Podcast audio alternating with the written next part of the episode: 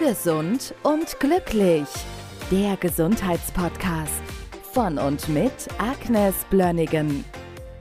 Mikronährstoffe, das war unser Thema in den vergangenen Wochen und auch heute geht es nochmal um dieses Thema. Gibt es denn Mikronährstoffe, die man auf keinen Fall in Selbstmedikation alleine ohne, ohne Therapeuten nehmen sollte? Ja, also ich finde, dass es gibt ein paar, die ich sehr bedenklich finde.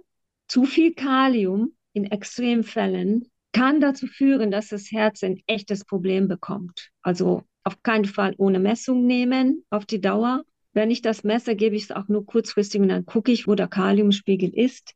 Wie gesagt, Eisen ist ein Thema. Eisen oxidiert, dann hast du dann rostiges Eisen irgendwo in den Zellen und meistens in der Leber. Das beeinträchtigt die Funktion. Calcium ist ein Thema. Da würde ich gerne noch ein bisschen mehr dazu sagen. Calcium, ja, viele denken, das ist so wichtig für die Knochen. Ja, aber die Knochen sind nicht nur Calcium.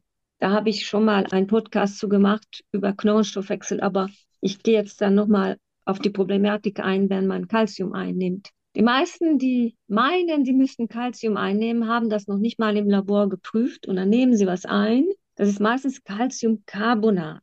Und Calciumcarbonat ist eigentlich Kalk. Das ist Ziegelstein im Wasser. Das löst sich nicht auf. Und wo geht das dann hin im Körper? Das lagert sich ab in den Gefäßen, in den Gelenken, in den Schultern. Vielleicht gibt es dann Fersensporen. Die Linsen trüben sich im Auge. Das ist zu viel Kalzium. Es lagert sich irgendwo ein, wo es keinerlei Funktion hat. Und was auch noch ein Thema ist, die meisten Steine, Gallensteine, Nierensteine sind irgendeine Calciumverbindung, Calciumoxalat oder was auch immer. Und die Patienten nehmen dann Calciumcarbonat ein. Das wird sehr schlecht resorbiert und begünstigt eben genau diese Problematik. Das darf man nicht machen. Und man muss es messen. Das muss man wirklich im Serum messen. Und die meisten haben aber gar keinen Mangel. Ich, ich sehe das sehr, sehr selten. Also ich hatte neulich einen jungen Mann, der hat gerade Abi gemacht und hat groß gefeiert. Was macht man dann? Trinkt sehr viele Mischgetränke, Softdrinks, Alkohol. Da ist unfassbar viel Phosphat drin und Phosphat schmeißt Calcium raus. Er hat einen unglaubliches Calciummangel gehabt. Aber das kommt auch durch die falsche Lebensweise.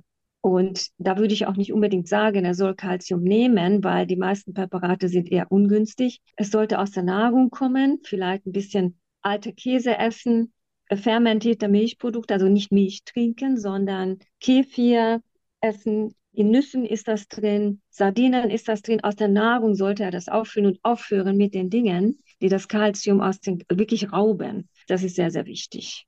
Und die Gefahr von zu viel Kalzium macht auch noch die Gefahr von Herzinfarkten sehr viel größer. Und jetzt komme ich wieder zu Magnesium. Magnesium ist ein natürliches Calcium-Antagonist. Die verhindert, dass Calcium ausfällt in den Nieren, also als Steine. Das heißt, man kann sich gegenüber die Steine auch schützen mit dem Magnesium, was, was wir vorhin angesprochen haben. Also diesen Gegenspieler. Und wenn ich Calciummangel habe, würde ich durch die, das durch die Nahrung machen und schütze mich gleichzeitig vor zu viel Calcium mit dem Magnesium. Das ist auch sehr interessant. Also Magnesium ist wirklich eine der Dinge, die ich dann völlig problemlos geben kann, auch um die negativen Wirkungen von eventuell zu viel Calcium zu konterkarieren.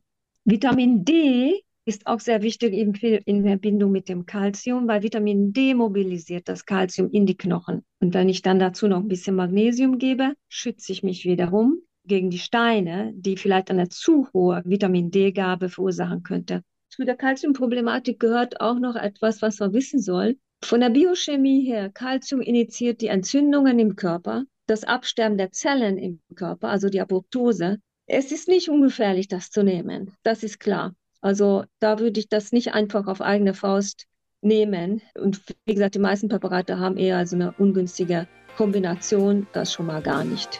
Gesund und glücklich. Der Gesundheitspodcast von und mit Agnes Blönnigan.